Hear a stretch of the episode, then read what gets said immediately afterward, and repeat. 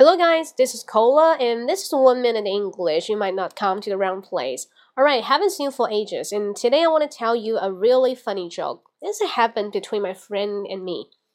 And the story goes like, uh, one day my friend say, "Hey, Cola, do you want to play with me?"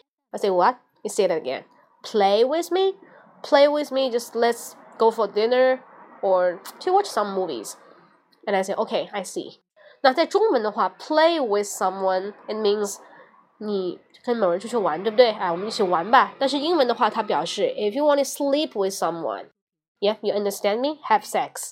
Yeah, okay, you get a point. Very good.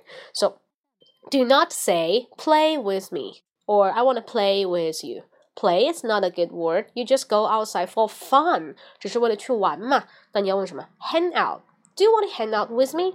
Let's hang out together. So hang out, H A N G O U T, hang out. Okay. Would you like to hang out with me? Of course. So let's go. Hope you like it. 啊，You may get it. See you next time. 如果今天的课有人不懂的话呢，啊，这也不是课嘛，分享不懂的话呢，可以私信我，微信我。OK，So see you next time. 然后我很多的课都搬到千聊直播上了。如果呢，听众朋友们有人错过的话呢，也可以私信我或者小窗我，好吗？啊，下一集再见，See you next time.